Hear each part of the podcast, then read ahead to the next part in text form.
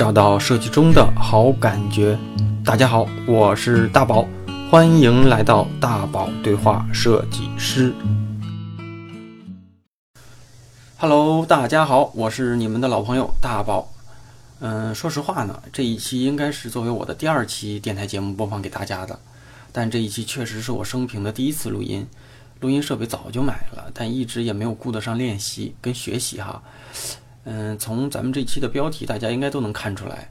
嗯，我请来了那个我的一个好基友，也是知名的这个字体设计师刘宾客同学。因为他来北京的时间相对比较紧张，所以先逮着他把第二期节目给录了。后期呢，咱们再补上第一期节目。作为本期的这个对话嘉宾呢，嗯，那就先请宾客同学给大家打个招呼吧。呃，Hello，大家好，我是刘宾客，呃，很高兴通过这种形式与大家见面。嗯，呃，站酷站呃，宾客应该是在站酷粉丝，呃，按照我按照我的那个没记错的话，应该是站酷人气排行榜的第一名吧？现在现在是不是第一名？嗯，没有，现在反正是第二吧，第二了是吧？跟那个第一名是谁？第一名是那个阿门，他去年。超过你很生猛的把我超过去了 啊！那还得还得那什么？去年他就说他那个宾客是第一，他一直说他这个收着点，说说要不然的话很轻松就能超过你，没想到还真超过了。嗯嗯。那那那那个什么？问一下，呃，宾客这次来北京有什么具体的安排和打算？嗯，这次来北京主要是组织我那个字体帮的线下活动，第一站我就定在了北京，因为我的字体帮的那个微信公众号，呃。那个粉丝数最多的就是北京这一块儿，所以说我就定在了北京作为第一站。昨天刚刚做完，呃，同时在这里也是再次感谢大宝，昨天也是作为我的嘉宾出现的。那那个后期有没有什么打算？就是除了北京，其他城市还有没有什么安排？这个真是有的，像北京、深圳、广州、上海这几个对一线的城市，我都想去做一下，看一下。嗯，会在今年吗？嗯，会，会在今年。是对。啊，那那我觉得外地的小朋友应该应该会很期待哈。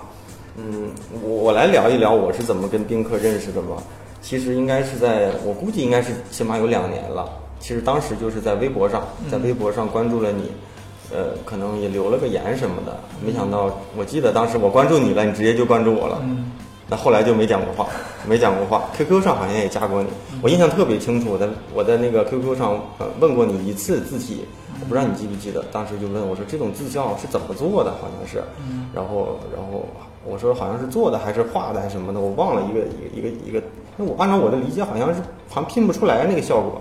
然后你噼里啪啦给我解释一顿，我也听不懂，后来就算了。我记得当时是这样的，我问过你一次，后来好像 QQ 上没讲话。前段时间也是别人的那个，别人的那个，嗯，在群里面分享了你的名片儿，我在想着微信也有了，呃，QQ 也有了，这个微博也关注了，微信也加一下吧。我以为也也应该跟以前一样，加完了就是应该也不怎么讲话，没想到你上来就记得我，所以我觉得英雄不问出处。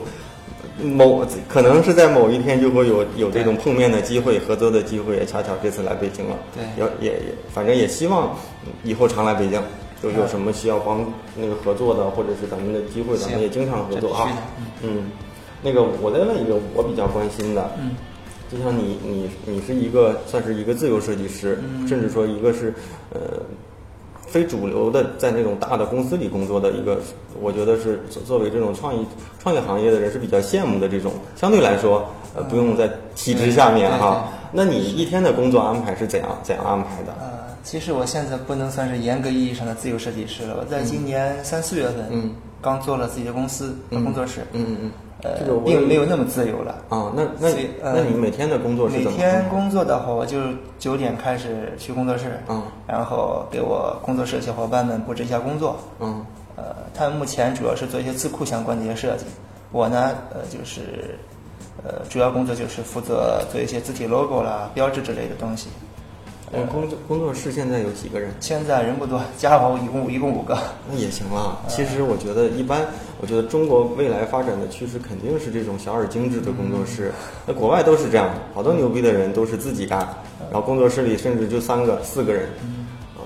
然后那那你现在就是你的工作比重，就是说字库这块儿是你的工作重心，还是接项目，还是说咱们现在做一些字体的这种课程，是哪个是你花的精力比较长的这么一个时间？花精力最长的还是做做项目这个事情，字体、标志、这些 logo，然后另外一部分就是字库的设计。我是从去年开始注重这个字库的一些工作的，所以说今年就呃刚做起工作室来，然后让大家一起来和我做这个事情。嗯，还有一些课程，这个课程呢占的精力不是特别大，嗯因为课程主要是在晚上进行的嘛。嗯所以说我就前期准备一下就可以，因为前两年已经做了好多期了，所以说也给自己不需要对也可以在这块儿给给自己打个硬广。啊也许也许也许有一些人可能嗯对你有了解，但是不知道你这块儿的工作。那你课程，嗯，我我觉得哈，听听我们电台应该应该还是说希望能从这里面学到点东西的这种小伙伴儿。那你现在是这种课程一般都是多长时间一个周期？就是课程假如说报报名到学完是多长时间？我这课程，嗯，大约是每两个月去做一次，但是每次课程是大约六周左右然后每周的话是两三节课，都是晚上晚上八点到十点进行，然后这个课都是从基础慢慢讲起，讲一些基本的坐姿的方法、结构之类的，后边会慢慢提升，就这样，不在这里这里做什么广告。太实惠了啊！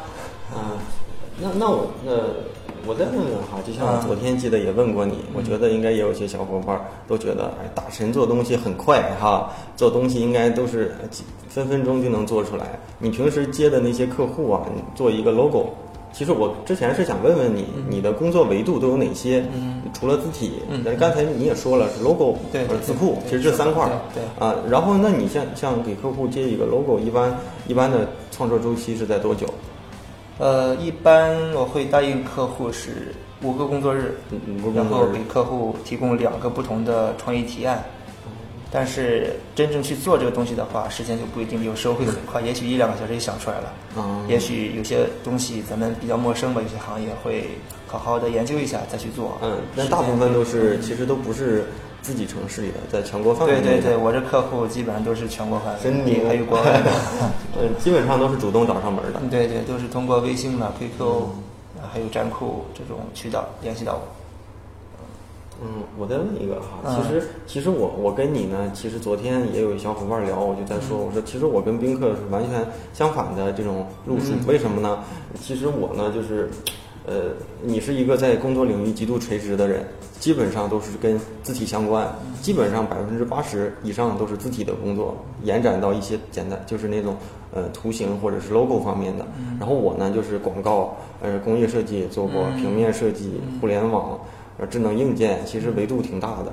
然后呢，我我我觉得我能走到今天，或者说我有的时候对我的自己的一个，甚至说一个职业的偶像，就是日本有一个设计师叫佐藤可士和，嗯，他就是广告人出身，后来嗯他的他他叫自己，他给自己的定义叫艺术指导，然后他就说所有跟创意相关的东西我都能做，对，呃，他做过手机，也做过电专卖店设计，然后也做过一些甚至说一些室内设计，他说他的工作室就是他的作品。然后也也做广告，什什么都做。然后我可能有的时候我就觉得，是不是我也是他这种风格，什么都做，跟跟一些专业的人合作，反正可能就可能就像我做手机的时候，也是跟专业的工业设计师团队来合作。呃然后呃我想问的就是铺垫了这么长哈，那个我想问的就是，呃像你像你你有没有什么职业偶像？就是你比较希望最后做成像谁呀那样的一个人？有没有说自己比较崇拜的，国内外可能也给大家介绍介绍，是不是有一些小伙伴儿，没准你介绍了之后，他也会去了解这样的一些垂直领域里的牛逼的人。哦，我并没有那么纯粹的职业偶像之类的，但是和我一起来做的做这个事情的有很多那种聊得比较开的、嗯比较好的一些朋友和设计师，比如说我的也是个好基友，嗯呃，胡晓波，嗯，比如说开心老头老师、嗯。池同斌老师，嗯，这都是属于对，嗯都是我们这一块儿这一块领域的，哦是比较熟悉。也都也都是比较垂直的，在这个领域里对哈那我再聊聊，跟你聊聊这个字库的问题吧。嗯，其实多少我我知道你设计了几款字体。嗯，第一款就是用站库，第一款字体应该是站库。对站库那个高端高端对对高端黑对对对对前两年做的，呃这两年反正陆陆续续，我印象当中有个三四款有了。嗯对。然后就是你一款字体，呃，一共要做多少个字？呃，按照那个最低标准来看的话，你想做一个字库，就是六七六三这个标准，解释一下，就是咱不懂。就是六千七百六十三个汉字加一些嗯字符之类的。我操！这是最低标准，还有一个常用汉字嘛，是三千五百个常用汉字。但这个如果是做字库的话，可能有些东西你就没有对，就会比较缺乏一些。所以说，你做个字库的话，最低就是六千多个字。那应该是，呃，现在就是应该是你跟几个同伴一起在做字库。对对那这种合作就是或者这种合作模式是怎么做的？你会定义一些风格，他们会按照你的这种规范跟风格在延续。现在我定的几个字库的风格都是和市面上这些常用字库不能雷同的，嗯，嗯，不能和他们相似，必须有自己特点，才能够真正做出来之后有用，被被人去用到、买到之类的。嗯，那你说有一些人肯定也喜欢这方面的工作，嗯嗯他肯定呃也可能也也想做一些属于自己的这种像你像你甚至说像你这样的说能用自己的名字有意义的这种来命名某某款自己的作品。嗯那作为这种字库的呃呃设计，呃我就比较功利一点啊，嗯你说想盈利怎么盈利？大部分我们都没有意识去花钱去买这种，东西。现在就这个问题，我觉得挺重要。其实，在前几年的话，这个问题特别基本上没法盈利对，基本上没有去买的。但是这一两年，觉得中国对这个版权这一块儿，嗯，这个意识应该是提高了很多。嗯，包括现在呃，方正啊、汉仪啦，还有造字工坊，呃，他们做的很多字库都是能够被人接受，然后被一些企业和一些网站去像我们公买正版司，。对嗯我们公司会去买这个方正、嗯汉仪、汉仪什么、嗯什么这些啊，呃，造字，工坊大公司会比较注意这一块，。对但是我记得都是我们公司就是说这两年版权嗯抓的比较紧，嗯。动不动就是说一定得申报，有什么常用字体申报，公司会统一买，都是授权，嗯。就是一年多少钱，好像几万块还是多少钱，挺贵的。那咱们假如说像你个人现在出的这些字体，有有没有这种官方的跟你合作授权，还是说你你以那种有点像那种呃叫什么叫众筹这样的，有有一些好像我记得以前哪哪一款哪一款哪款字体呢？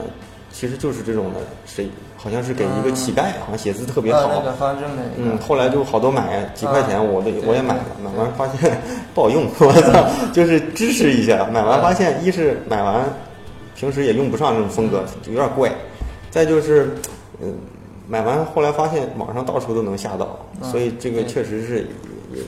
反正现在自己咱们这块自己做的这些字体有有这方面的多少的盈利，应该也有。呃有的，像我之前去年的时候，嗯。就是以我的名字和我媳妇儿名字命名的那个字库字体，嗯，叫刘宾客西然体，嗯，因为那个字体算是比较个性一些，嗯。比较修长，比较女性化一点。呃，做了之后，我是在我的淘宝上去卖卖了一些个人版，就是这个个人版是不能商用的，嗯然后售价是十九块九毛九，啊，也也卖出去。对，卖出去不少。嗯，也会现在也也有几家那种小公司也找过我，就是联系过授权之类的，啊也有过嗯。挺好，我觉得未来应该是版权上嗯慢慢的就会重视起来啊。嗯，那你推荐几款你喜欢的字体呗？除了你的这些，也可以推荐你的。嗯，然后我喜欢常用字体哈，啊常用字体就是那个呃方正的呃兰亭黑，兰亭黑还有汉仪的齐黑，喜欢还有汉仪那个晋楷简体，晋楷这个简体那个楷体，这我还真有时候我做标题觉得那个字体挺好看。回头我呃。其实我现在用的字库字体并不多，因为我是就是专门做一些字体 logo 嘛，不会用到他们的字体。对，也不排版什么的比较少。对啊，有就是有时候做一些 PPT 什么的，可能会用到嗯某个字库，然后去用一下。好。那我再问一下啊，那个其实，嗯、咱们不认识之前，我其实以前也知道，绝对知道关注过你的一些在站酷上的一些呃发的一些帖子也好，作品也好。其实，其实我觉得大部分人能记住你的时候，肯定是因为你在站酷上早期发的一些字体日记。嗯、能不能就是包括说你发完字体日记，好好多人也是做个小字体，写段小话，也作为字体日记。然后呢，就是能不能就是讲一讲，就是你你那个分享分享，就是你通过自己自自己的这种字体设计的练习积累，包括怎么样慢慢的改变改变你当时的生活，可以简单点说一说，啊我觉得也挺励志的。其实最早的时候，刚毕业那会儿，呃，来到北京之后，嗯，去了两个公司，各工作了一个月。嗯那时候工作在公司工作并不是多么顺心吧，可能我也是不太喜欢的这种公司的这种环境，后边就自己去做了。当时也没有非得说是要以后做自己做自己这个事情。嗯那天是也是在辞职不久啊，去那个七九八听了一个讲座，是朱迎春老师的，就是谈到哦我知道对那个书对对对书籍设计师对，挺好的那个。嗯然后其中就谈到这个字体这个事情，嗯呃，后来就想到，其实我确实是很喜欢文字的，包括初中、嗯。呃、高中什么的，就挺喜欢写一些诗啊，乱七八糟的，对字体、对文字挺敏感的。嗯。然后在大学的时候也是曾经做过很多字体嘛，还有 logo，当然那时候没有那个意识，以后要做这个事情。听完那一段演演讲之后吧，就回去开始研究这个字体，呃，就有了这个想法，就每天做个字体，然后写一篇日记。这样的话，我就本来就辞职了嘛，所以说时间比较充裕，每天拿出几个小时时间做这个事情，然后每写完七篇就发在网上，然后慢慢的有很多人看到，给我鼓励，给我留言，嗯。然后作品多了之后稍微好点了，就有客户通过我的但是联系方式找到我但是从啊从没有人找你到有人找你，这个持续了多久？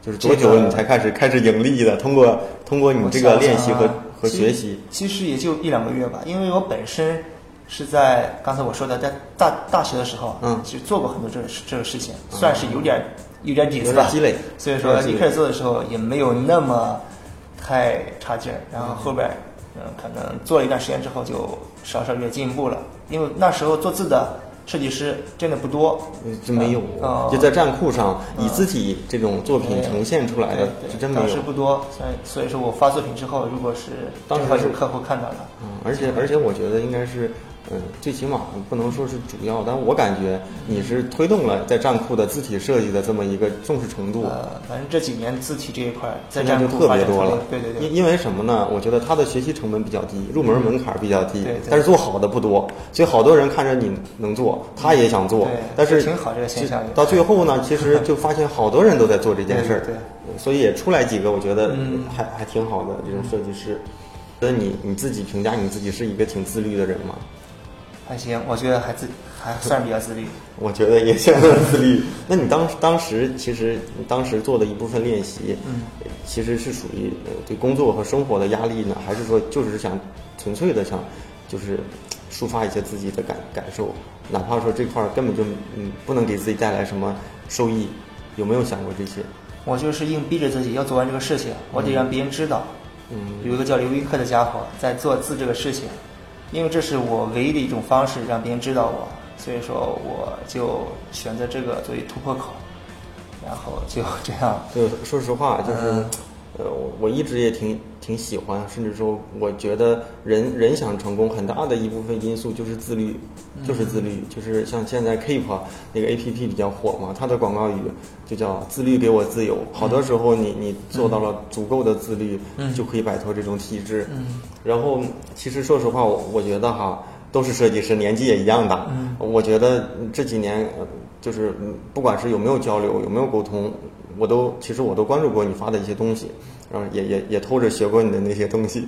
然后，我觉得其实让我打打动我的，甚至说让我觉得呃，挺就是挺崇拜也好啊，这种觉得佩服也好的，其实有的时候不是就是不算是作品有多牛，而是我觉得这种逆袭的过程。然后能把这种，甚至说能把字体设计师的这个领域给单独给划分出来。以前根本没有说我我就是做字的，我就是做字体设计的，甚至说我我只要把这些字体还有总结出来这种方法论，没有，我觉得是没有的，基本上都是摸摸索着，突然好像有这种一个大的平台就出现，有人就开始整理，包括现在也有一些什么。呃，这种摄影的哈，也开始有一些方法论，怎么构图，怎么弄。但摄影我觉得还好，早期以前就算网上没有，也有书籍。对字体的是真没有。现在这块儿的话，算是你们是属于第第一批开始这一块儿这一两年字体书籍特别太多，太多了。嗯其实就是这样的，因为嗯入门的门槛比较低，嗯所以好多人都可以做。就做好的还是少的，就是入门越越容易，其实做好越难。包括说平面设计，会个 PS，对对但是其实能做好的反而不容易。你真能做好的还是顶顶端的还是不多。行，今天呢那个时间就差不多了，咱们上半场就结束行结束。然后呢，呃呃，下一期呢，咱们继续跟刘宾客聊聊他跟他的字体的故事。好吧？好行好好，观众朋友、听众朋友们，咱们下次再见啊！下次见。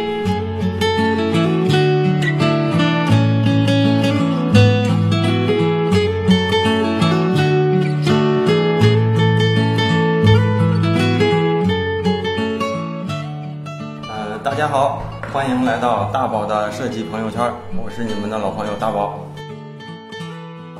Hello，大家好，我是刘宾客。呃，大宝的设计朋友圈的各位，呃，很高兴通过这种形式与大家见面。Hello，大家好，我是刘宾客。呃，欢迎，再来一遍。Hello，大家好，我是刘宾客。呃，非常高兴能够通过这种形式在大宝天台与大家见面。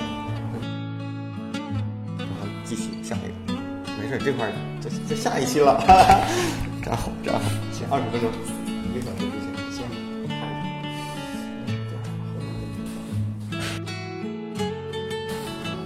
嗯，其实他还是录着。是吧？嗯，这期我什么电台？感觉可有意思了，就两个人，就几个人聊天儿。不知道，就不是，那就有人就讲我，假如说哈，嗯，对对，这样比较合我也啊但是你这得是电电台感觉。啊。